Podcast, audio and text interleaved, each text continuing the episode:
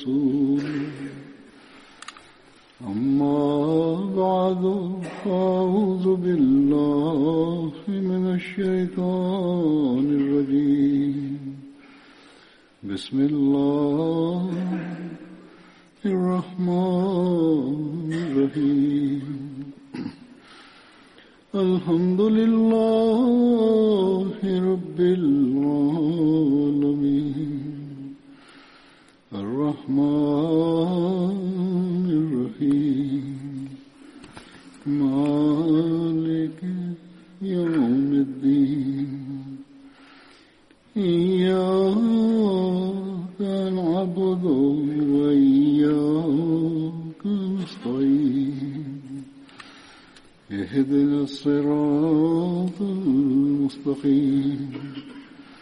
صراط الذين أنعمت عليهم غير المغضوب عليهم ولا الضالين.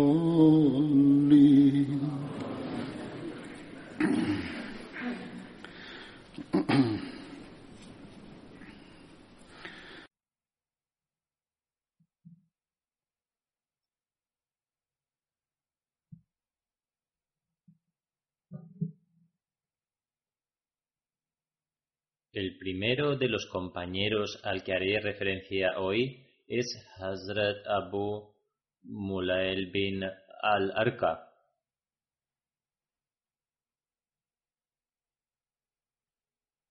El nombre de su madre era Umme Amr bint Ashraf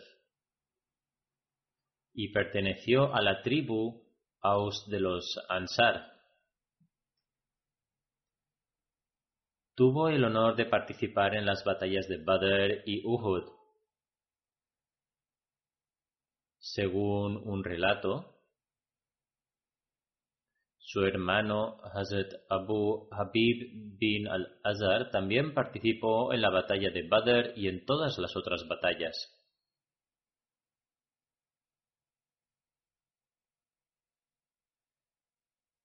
El segundo compañero que mencionaré es Hazrat Anas bin Muaz Ansari. En algunas narraciones su nombre también se registra como Unais. Perteneció al clan Banu Nayar de la tribu Hazrai de los Ansar y el nombre de su madre era Um Unas bint Khalid Participó en todas las batallas junto con el santo profeta, incluidas las batallas de Badr, Uhud y Khandak. Su hermano Hazrat Ubay bin Muaz también participó en la batalla de Uhud junto a él. Hay diferentes opiniones sobre la fecha de su fallecimiento.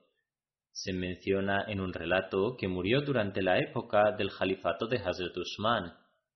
En otro relato se menciona que Hazrat Anas bin Muaz y su hermano Hazrat Ubay bin Muaz fueron martirizados durante el incidente de Bir e Mauna.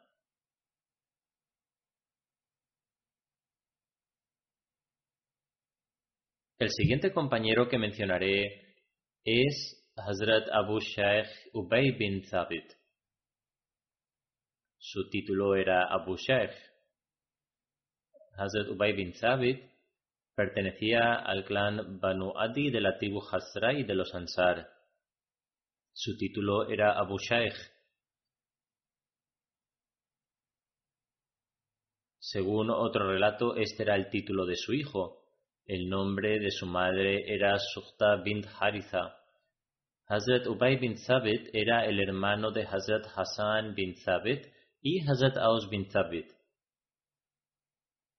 Participó en las batallas de Badr y Uhud y falleció el día del incidente de Bir Mauna. También hay diferentes opiniones sobre si Hazrat Ubay bin Thabit participó en la batalla de Badr o no. Varios libros de historia hablan de esto. Ibn Ishaq dice que Hazrat Ubay bin Thabit falleció durante el periodo de Yahiliya y que la persona que participó en las batallas de Uhud, y Badr fue en realidad su hijo, Abu Shaykh bin Ubay bin Thabit.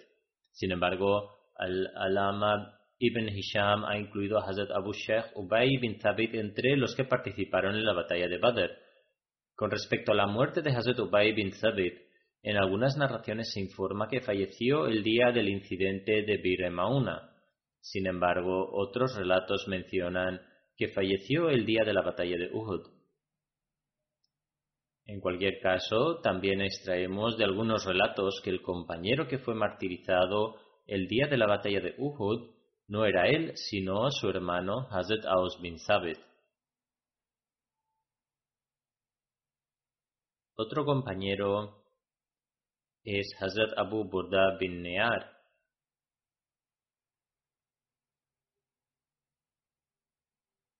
Su título era Abu Burda.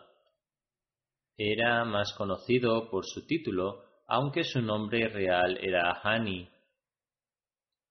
En un relato, su nombre también se menciona como Haris y en otro se menciona como Malik. Perteneció al clan de Bali de la tribu de Banu Qaza.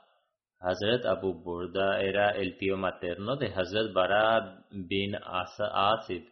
Según otro relato, Hazrat Abu Burda era el tío paterno de Hazrat Bara bin Asib. Participó en el segundo Bait en Aqba. Además, también participó en todas las batallas junto con el santo profeta, incluidas las batallas de Badr, Uhud y Khandak. En el día de la victoria de Meca, Hazrat Abu Burda sostenía la bandera de Banu Haritha.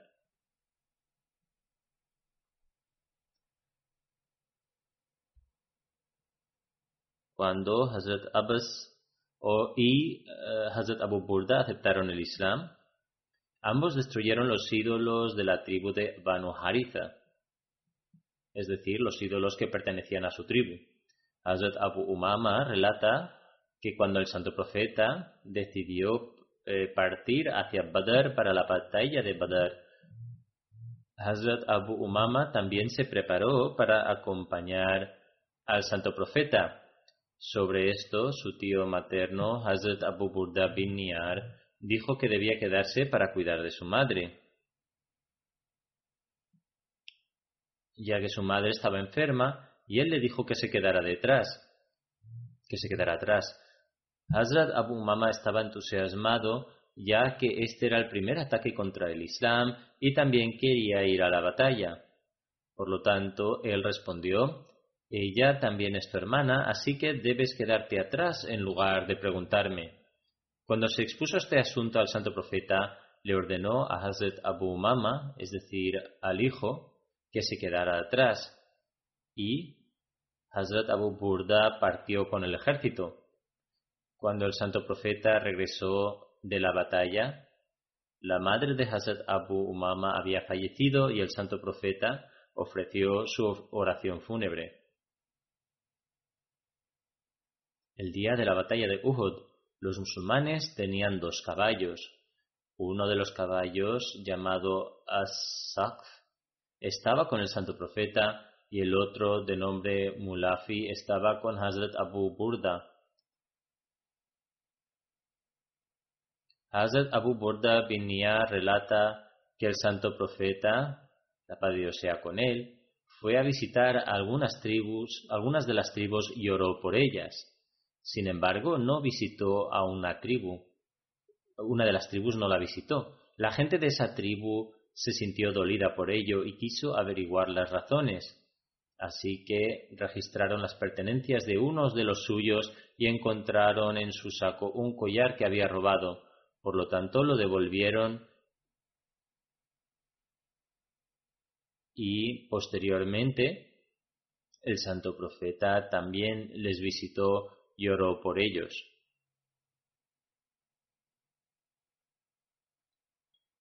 Hazrat Abu Burda participó en todas las batallas junto con Hazrat Ali. Falleció en la primera época de la era de Hazrat Muawiyah. Hay, hay varios relatos sobre el año de su fallecimiento. Según uno de ellos, falleció en el año 44 después de la Hijra, mientras que según otro falleció en el año 42 después de la Hijra. Además, también se menciona el año 45 de la Hijra. Hazrat Bara bin Atib relata que el santo profeta se dirigió a ellos después de la oración de Idul Azha y declaró que la persona que ora de la manera que oramos y ofrece un sacrificio de la manera que lo hicimos, lo hace de la forma correcta. Sin embargo, si es una persona, si una persona ofrece el sacrificio antes de la oración, entonces esa cabra es simplemente un trozo de carne y no un sacrificio. El sacrificio que se ofrece antes de la oración equivale a alguien que simplemente mata al animal para comer su carne.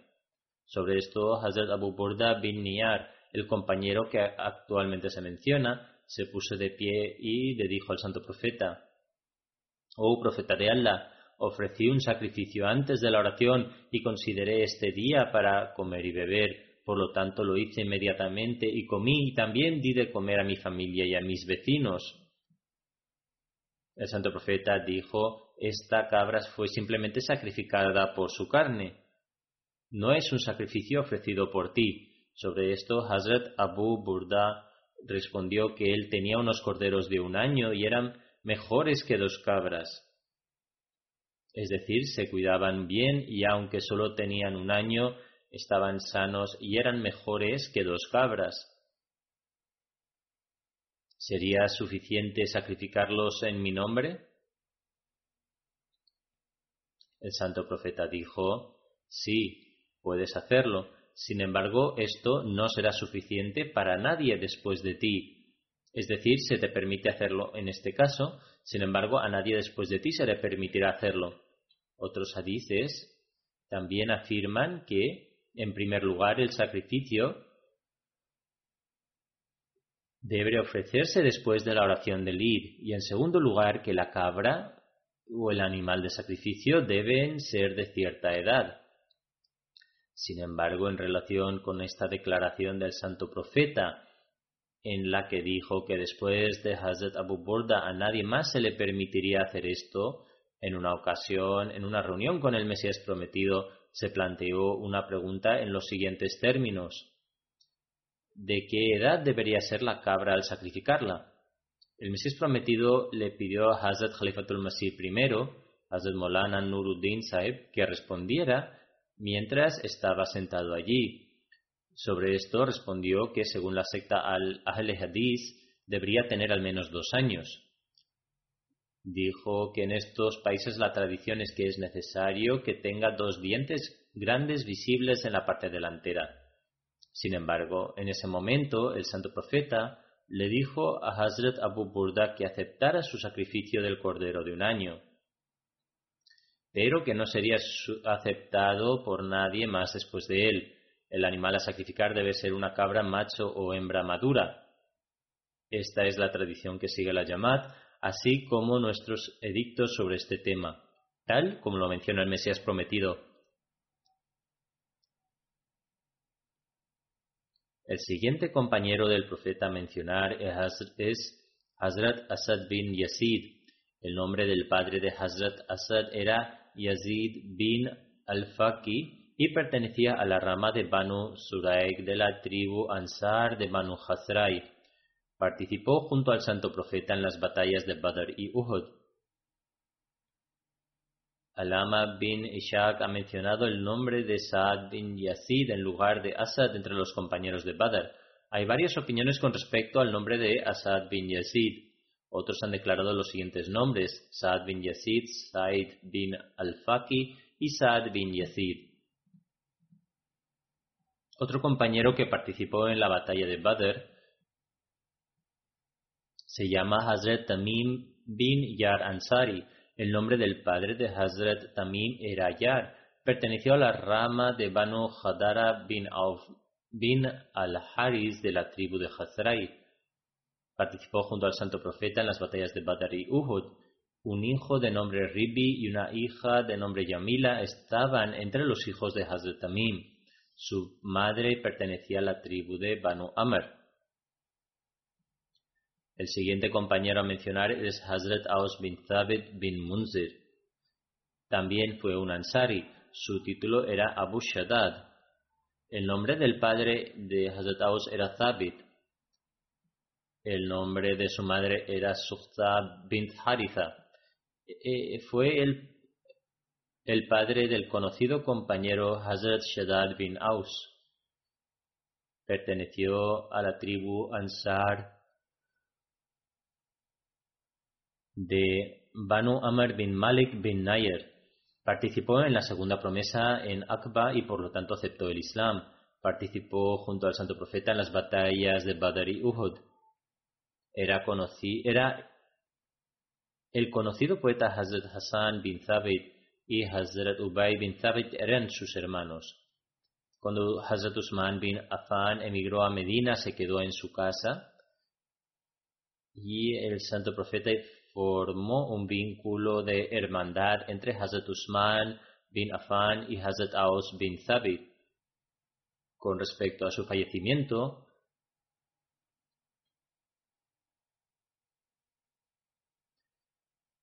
Abdullah bin Muhammad bin Amara Ansari dice que fue martirizado durante la batalla de Uhud.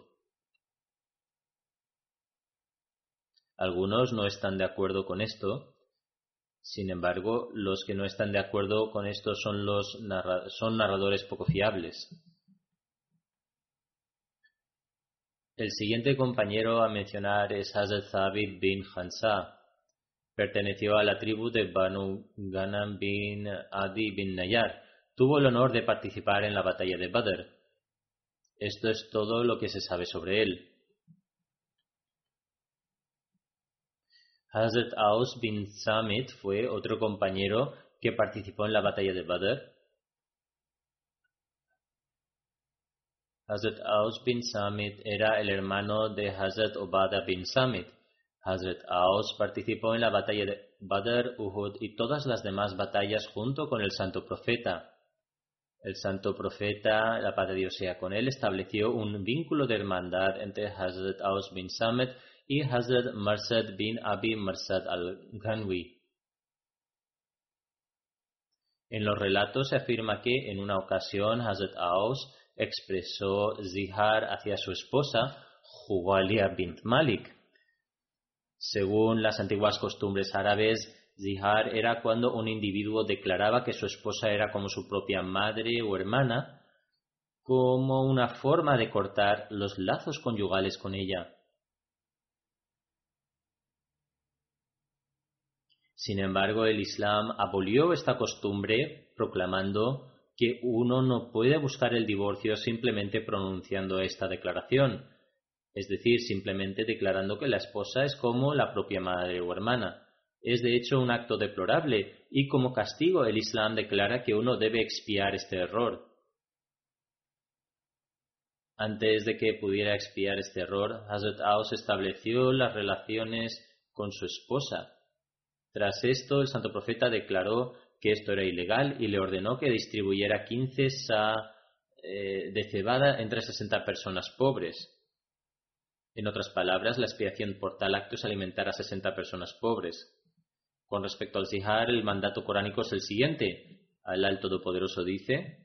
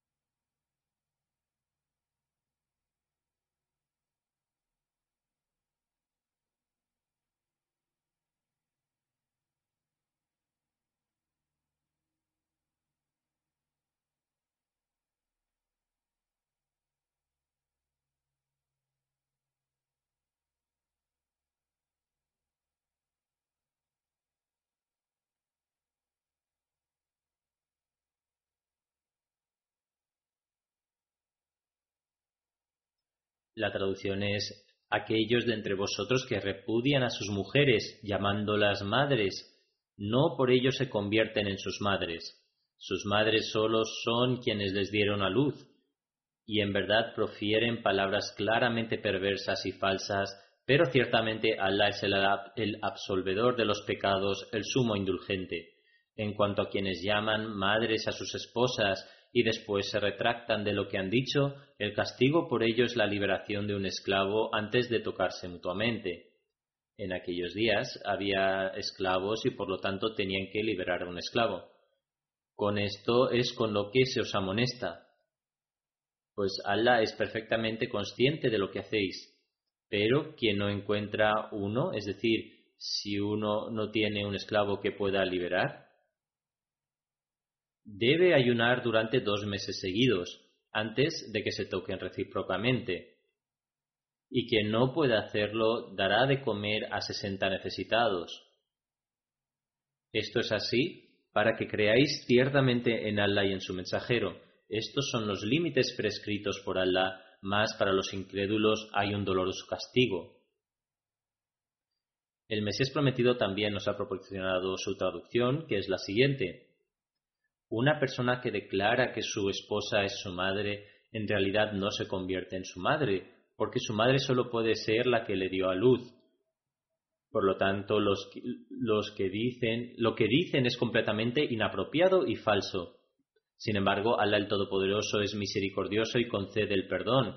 Aquellos que llaman a sus esposas su madre, pero luego regresan a ellas, deben liberar a un esclavo. Esto es lo que Dios el Omnisciente ha ordenado. Si una persona no puede liberar a un esclavo, debe ayunar durante dos meses consecutivos antes de restablecer las relaciones con su esposa. Si no pueden ayunar, deberán alimentar a sesenta personas pobres. La esposa de Hazrat Aus, Hazrat Huwaila bint Malik bin Zalaba, relata mi esposo Aus bin Samit expresó zihar en relación conmigo. Llevé mi queja al santo profeta y mientras me aconsejaba me dijo, inculca en tu interior el temor a Dios, porque él, es decir, su marido, también es el hijo de tu tío paterno. Sin embargo, insistí con respecto a este asunto hasta que se reveló el siguiente versículo del Sagrado Corán. El santo profeta le preguntó que cómo podía ser ella su madre, siendo además el hijo de su tío paterno y ella su esposa. Sin embargo, ella dice además que en cualquier caso insistió en ello hasta que se reveló este versículo del Sagrado Corán. Es decir, Allah ha oído en verdad la argumentación de esta mujer en la, disputa, que estaba mostrando con, con relación a su marido. Por lo tanto, el santo profeta declaró, la pena para tu esposo es liberar a un esclavo. Como se ha ordenado en el versículo del Sagrado Corán y el resto de los detalles mencionados anteriormente, hay que liberar a un esclavo como pena. Además, ella dice, le dije al santo profeta, él no tiene los medios para hacerlo, él es un hombre pobre. El santo profeta dijo, entonces debería ayunar durante dos meses consecutivos. Dije, oh mensajero de Allah, no puede ayunar por un periodo largo consecutivo debido a su vejez. No tiene la fuerza para hacerlo. El santo profeta dijo entonces, en ese caso debería alimentar a sesenta personas pobres. Le dije, no tiene ninguna riqueza con la que pueda hacer esto y ofrecer el sadka. Juaila además afirma, un saco de dátiles fue entregado al santo profeta mientras estaba sentado allí, así que le dije, oh profeta de Allah, ¿puedo hacer algo con el segundo saco de dátiles? Lo que significa que si puedo conseguir esto, entonces podremos arreglar el segundo para nosotros mismos. El santo profeta dijo, muy bien, adelante, toma este saco y alimenta a sesenta personas pobres en su nombre y luego regresa con el hijo de tu tío.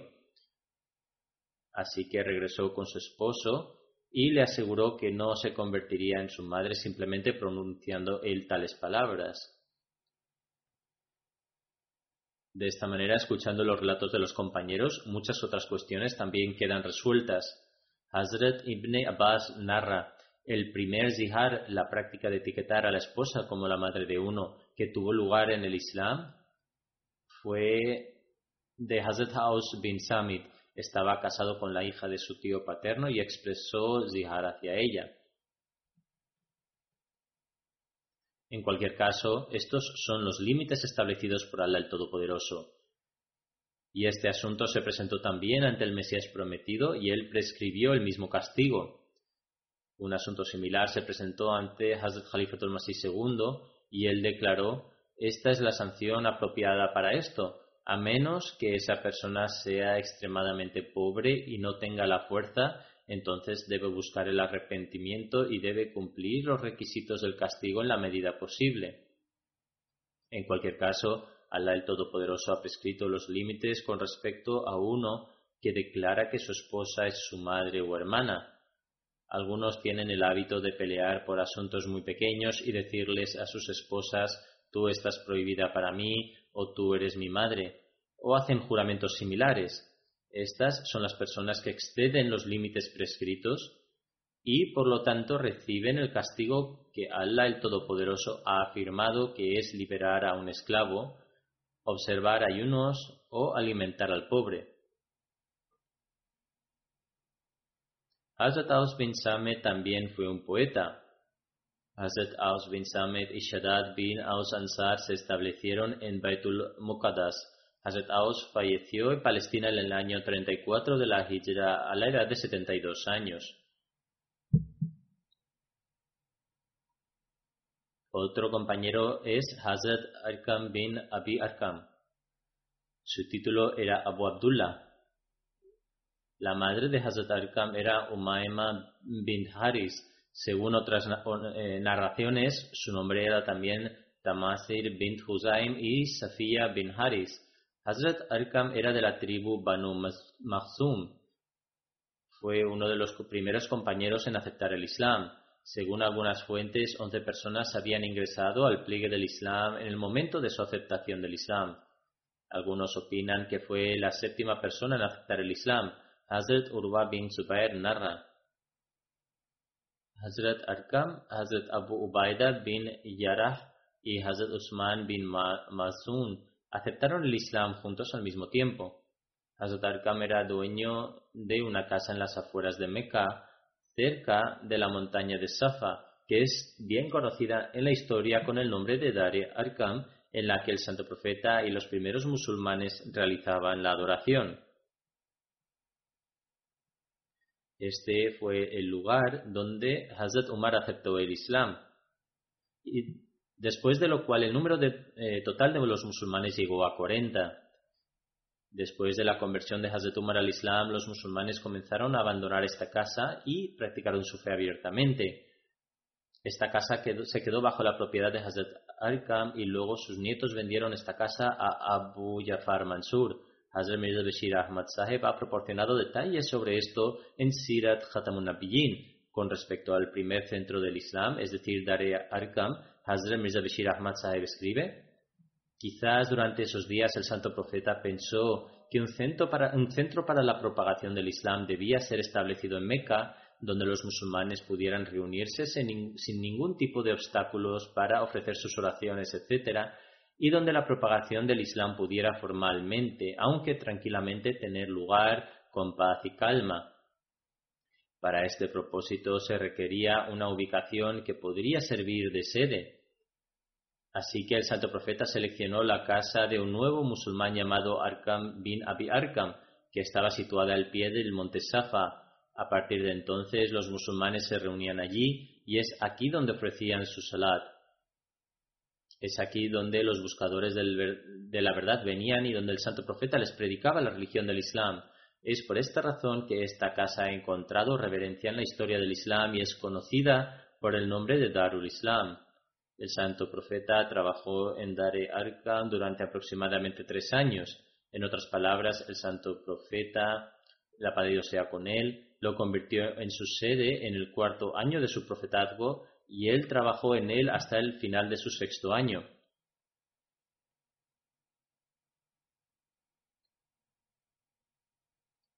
Los historiadores escriben que la última persona que aceptó el Islam en Dare Arkam fue Hazrat Umar, cuya aceptación fortaleció a los musulmanes hasta el punto que dejaron el Dare Arkam y comenzaron a predicar abiertamente. Después de la migración a Medina, el santo profeta estableció el vínculo de hermandad entre Hazrat Arkam y Hazrat Abu Talha Zaid bin Sahel. Hazrat Arkam participó en la batalla de Badr junto con el santo profeta y el santo profeta le dio una espada del botín de guerra en Badr. Hazrat Arkam luchó en las batallas de Badr, Uhud y todas las demás batallas con el santo profeta y el santo profeta también le dio una casa en Medina. En una ocasión, el santo profeta lo nombró para recoger el sadka.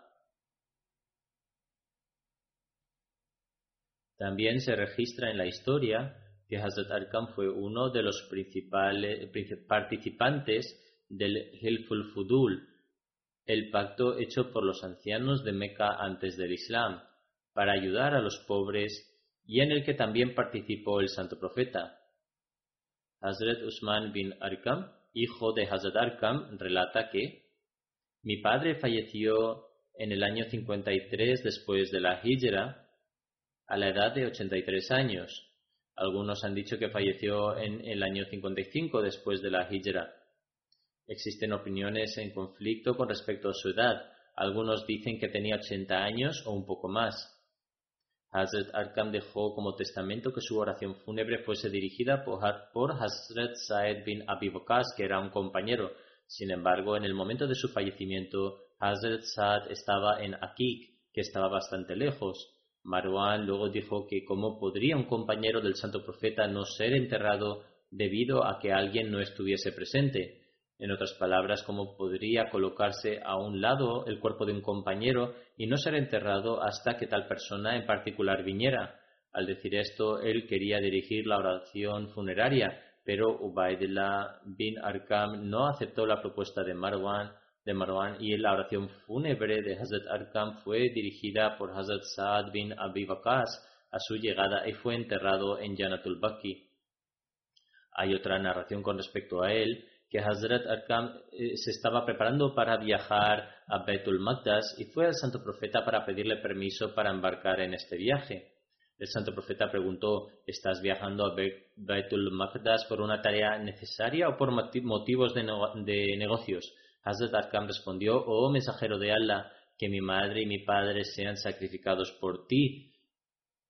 No voy allí por algo urgente ni por ningún intercambio, solo deseo ofrecer mis oraciones en Batul Magdas. Entonces el santo profeta respondió, una oración mía aquí en esta mezquita, es decir, en Medina, es mayor que mil oraciones en otras mezquitas excepto la Kaaba. Ante esto Hazrat Arkam cambió de opinión. Otro compañero que mencionaré es Hazrat Basbas bin Amr. Según una fuente, su nombre era Basbas bin Bishar. Hazrat Basbas Johani Ansari pertenecía a la tribu Banu Sa'dah bin Kab bin uh, de los Ansar, pero según Urwa bin Zubair, él perteneció a la tribu Banu Surif bin Hasrai. Hazrat Basbas participó en la batalla de Badr y era considerado uno de los compañeros Ansar. También es conocido por los nombres Basaisa, Basais y Basbasa. Además, la batalla de Badr también participó en la batalla de Uhud.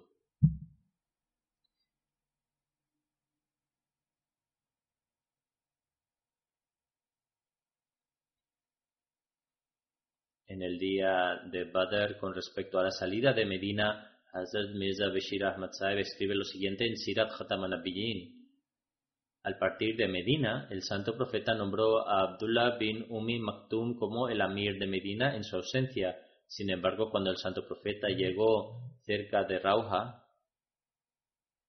que se encuentra a una distancia de 36 millas de Medina, quizá considerando que Abdullah era un hombre ciego y debido a las noticias de la inminente llegada del ejército de Quraysh Pensó que en su propia ausencia la administración de Medina debía fortalecerse más. El santo profeta nombró a Abu Lubaba bin Mundir como el amir de Medina y le envió de vuelta. Se ordenó que Abdullah bin Umi Maktum permaneciera solo como el imam salat, mientras que Abu Lubaba supervisara los asuntos de administración. Asim bin Adi fue nombrado amir por separado para supervisar la población adicional de Medina, es decir, Kaaba. Eh, fue desde este mismo lugar que el santo profeta envió a dos compañeros llamados Basbas y Adi hacia Badr para reunir información con respecto a los movimientos del enemigo e instruyó que regresaran rápidamente con la información.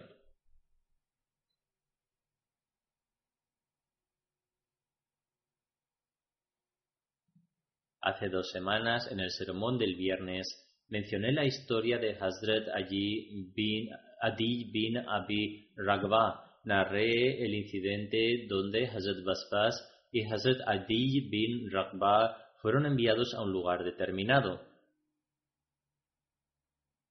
Cuando ambos llegaron a Badr para recabar información, Hazrat Basbas bin Amr y Hazrat Adi bin Ragba sentaron sus camellos junto a un pozo cerca de una colina Sacaron unas cantimploras de cuero, las llenaron con agua del pozo y bebieron un poco. Mientras tanto escucharon a unas mujeres que hablaban sobre la llegada de una caravana.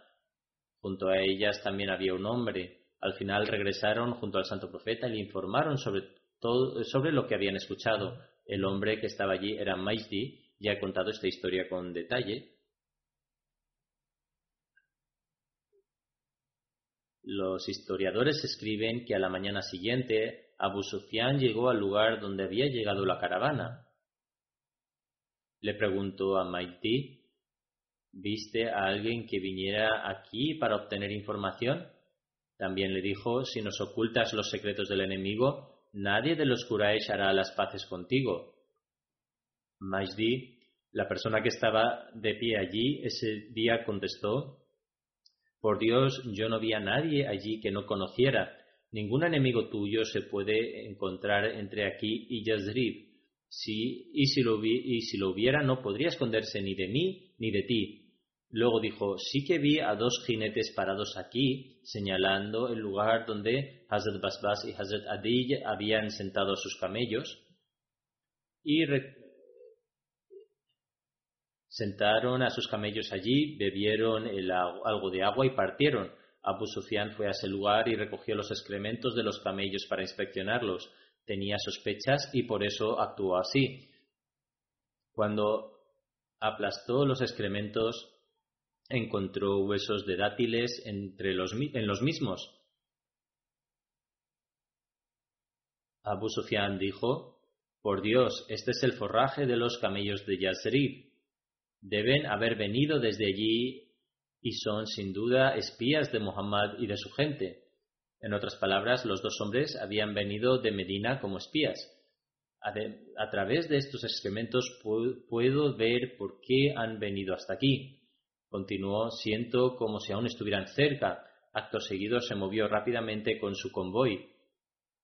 En esa época, los árabes no solo tenían formas particulares de recopilar información, sino que también eran muy hábiles para extraer información del, información del entorno. Esto, ha, sido mencionado en la sección de la batalla de Badr en Siratu Khatamun Nabiyyin de Hazrat Mirza Bashir Ahmad, donde escribe: Cuando el santo profeta llegó cerca de Badr, movido por algún sentimiento que las narraciones no han revelado, sentó a Hazrat Abu Bakr detrás de él y se adelantó al ejército musulmán. En ese momento, el santo profeta se encontró con un beduino anciano del que supo durante el curso de una conversación que el ejército de los Quraysh había llegado muy cerca de Badr. Al escuchar esta noticia, el santo profeta regresó y envió a Hazrat Ali, Zubair bin al-Awam y Saad bin Abi y otros para recopilar información. Según otra narración, Hazrat Basbas también se encontraba entre ellos. Inicialmente fueron enviados para este propósito, pero al escuchar que el ejército se estaba acercando, fueron enviados de nuevo para obtener información y Hazrat Basbas se encontraba entre ellos. Cuando llegaron al valle de Badr, de repente vieron que unas personas de Meca estaban recogiendo agua de un manantial. Estos compañeros atacaron a este grupo y capturaron a un esclavo abisinio al que llevaron ante el santo profeta. En ese momento el santo profeta estaba realizando la oración. Cuando los compañeros vieron que el santo profeta no estaba disponible, comenzaron a interrogarle y preguntándole sobre el paradero de la caravana de Abu Sufyan. Como este esclavo de Abisinia había venido con el ejército y no estaba al tanto de la caravana, contestó No sé nada sobre Abu Sufyan, pero Abdul, Abdul Hakam, es decir, Abu Yahal Shaibah y Umayya, etc., han acampado en el lado opuesto del valle.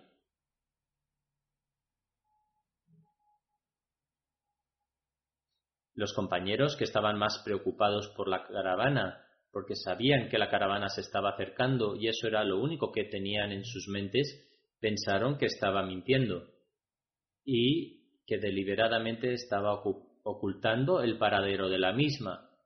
Ante esto, algunas personas comenzaron a golpearle y pegarle. Sin embargo, cuando iban a pegarle por temor, dijo, está bien, os lo diré. Pero cuando le soltaron, se reiteró en su respuesta inicial, que no sabía nada de Abu Sufyan ni de su caravana, pero que estaba acercándose con un pero que estaba acercándose con un ejército que estaba al lado vuestro. Cuando el santo profeta escuchó esto mientras rezaba, terminó su oración rápidamente y prohibió a los compañeros que lo golpearan y dijo, cuando dice la verdad, le golpeáis y cuando miente, le liberáis. Entonces el santo profeta le preguntó con delicadeza, ¿dónde se encuentra el ejército en este momento? Él respondió, en el lado opuesto de la loma que está ante usted. El santo profeta inquirió, ¿cuántos hombres hay en el ejército? Él respondió, una multitud, pero no sabría decir la cifra exacta. El santo profeta dijo, bien, entonces dime, ¿cuántos camellos son sacrificados a diario para el consumo? Él respondió, diez, aparte de otras provisiones para la batalla que ellos también habían traído, eh, que habían traído. El santo profeta se dirigió a los compañeros y dijo, parece que son una fuerza de mil hombres y su estimación resultó correcta.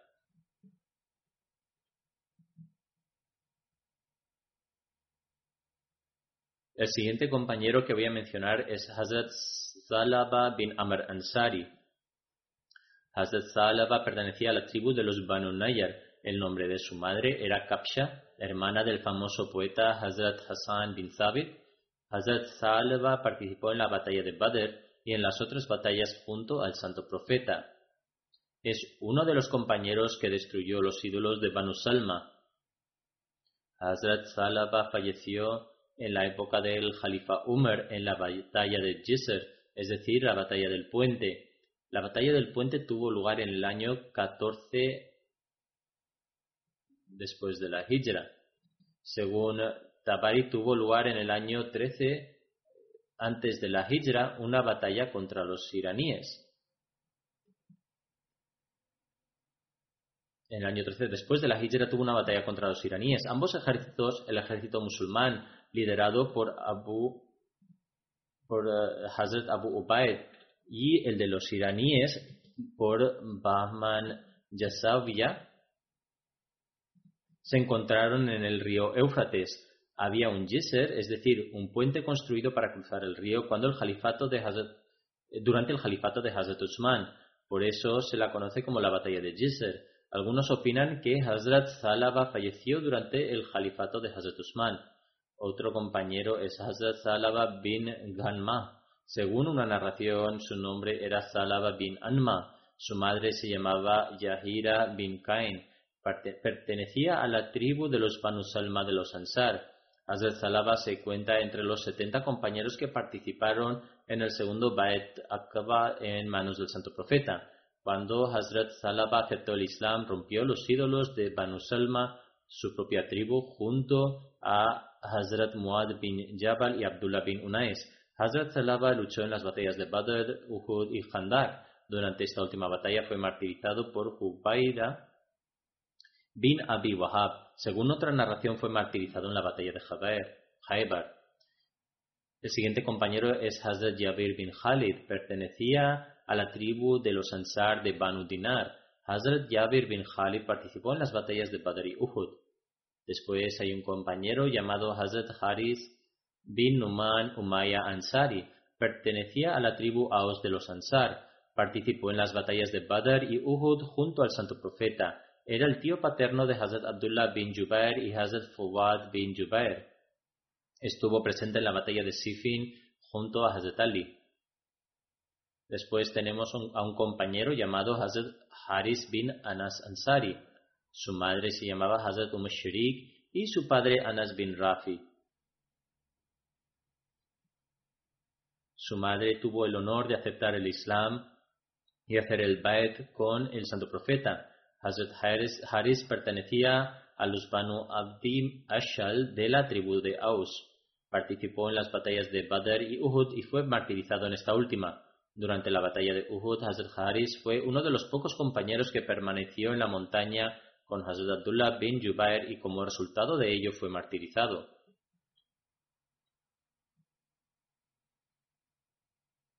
Otro compañero fue Hazrat Hurais bin Zaid Ansari. Según las narraciones, su nombre se recuerda como Zaid bin Salba. Pertenecía a los Banu Zaid bin Haris, una rama de la tribu de los Hazrai. Participó en la batalla de Badr junto a su hermano Hazrat Abdullah. Él fue la persona a quien le fue enseñado la Azan en una visión. También participó en la batalla de Badr. A su hermano también se le enseñaron las palabras de la Azan en un sueño. El próximo compañero del que hablaré es Hazrat Haris bin Asima. Pertenecía a la tribu de Banu Nayar de Ansar y fue martirizado durante el Beire Mauna.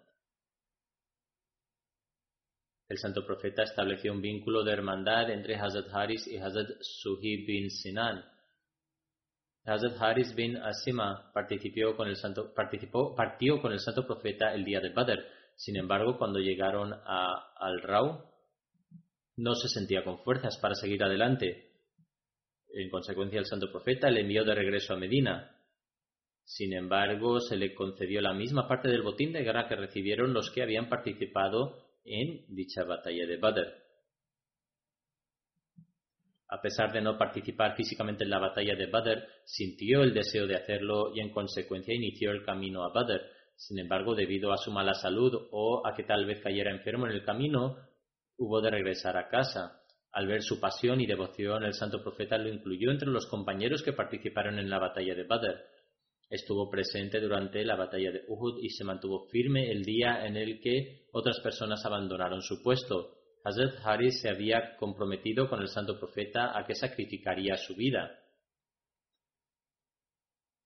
Hazrat Haris mató a Usman bin Abdullah bin Mugaira Makhzumi y tomó su armadura, que incluía la coraza corporal, el casco y la espada.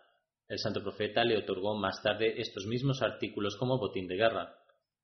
Cuando el santo profeta se enteró de la muerte de Usman bin Abdullah, elogió a Dios Todopoderoso por haberlo hecho perecer, ya que era un peligroso enemigo del Islam y extremadamente hostil. Era un mushrik y había acudido completamente equipado con sus armas para infligir daño al santo profeta. El día de la batalla de Uhud, el santo profeta preguntó acerca de su tío Hamza, Hazrat Haris fue a buscarlo. Transcurrido un largo lapso de tiempo, Hazrat Ali salió también para averiguar y cuando llegó hasta Hazrat Haris vio que Hazrat Hamza había sido víctima del martirio. Ambos compañeros regresaron e informaron al santo profeta de su martirio. Hazrat Haris relata el día de la batalla de Uhud, el mientras el santo profeta se encontraba en un valle estrecho de la montaña, me preguntó, ¿has visto a Abdul Rahman bin Auf? En respuesta al santo profeta le dije, lo vi en la ladera de la montaña mientras el ejército de los idólatras lo estaba atacando.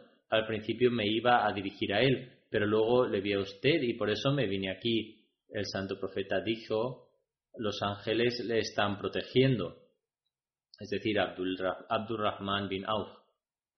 En otra narración se dice que el santo profeta dijo que los ángeles se hallaban luchando junto a él Hazrat Haris dice así, una vez que la batalla terminó me dirigí a Abdurrahman bin Auf y vi que había muerto siete personas situadas frente a él. Le pregunté si los había matado a todos y Abdurrahman bin Auf respondió que había matado tres de ellos, pero que ignoraba quién mató a los otros. Al oír esto dije que la palabra de Dios y su mensajero es verdadera. Los ángeles habían estado ayudándole. Hazrat Haris fue parte de la delegación que fue a Bair Mauna. En el momento en que ocurrió el suceso de Bair Mauna, en el momento en que los compañeros estaban siendo asediados, Hazrat Haris y Amar bin habían salido para que pastaran los camellos.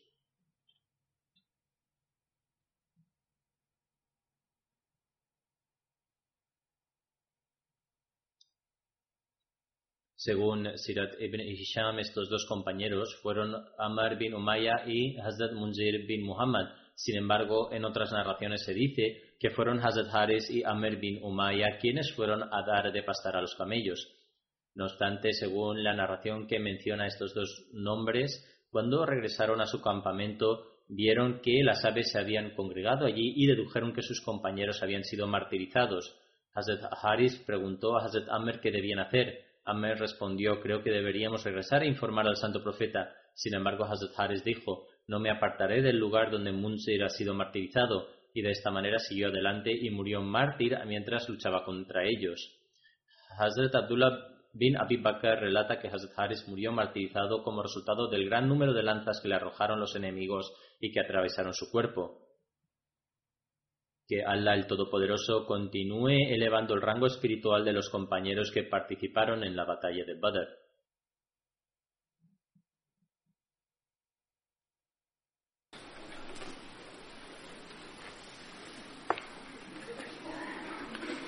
الحمد لله الحمد لله نحمده ونستعينه ونستغفره ونؤمن به ونتوكل عليه ونعوذ بالله من شرور أنفسنا ومن سيئات أعمالنا من يهده الله فلا مضل له ومن يضلل فلا هادي له ونشهد أن لا إله إلا الله.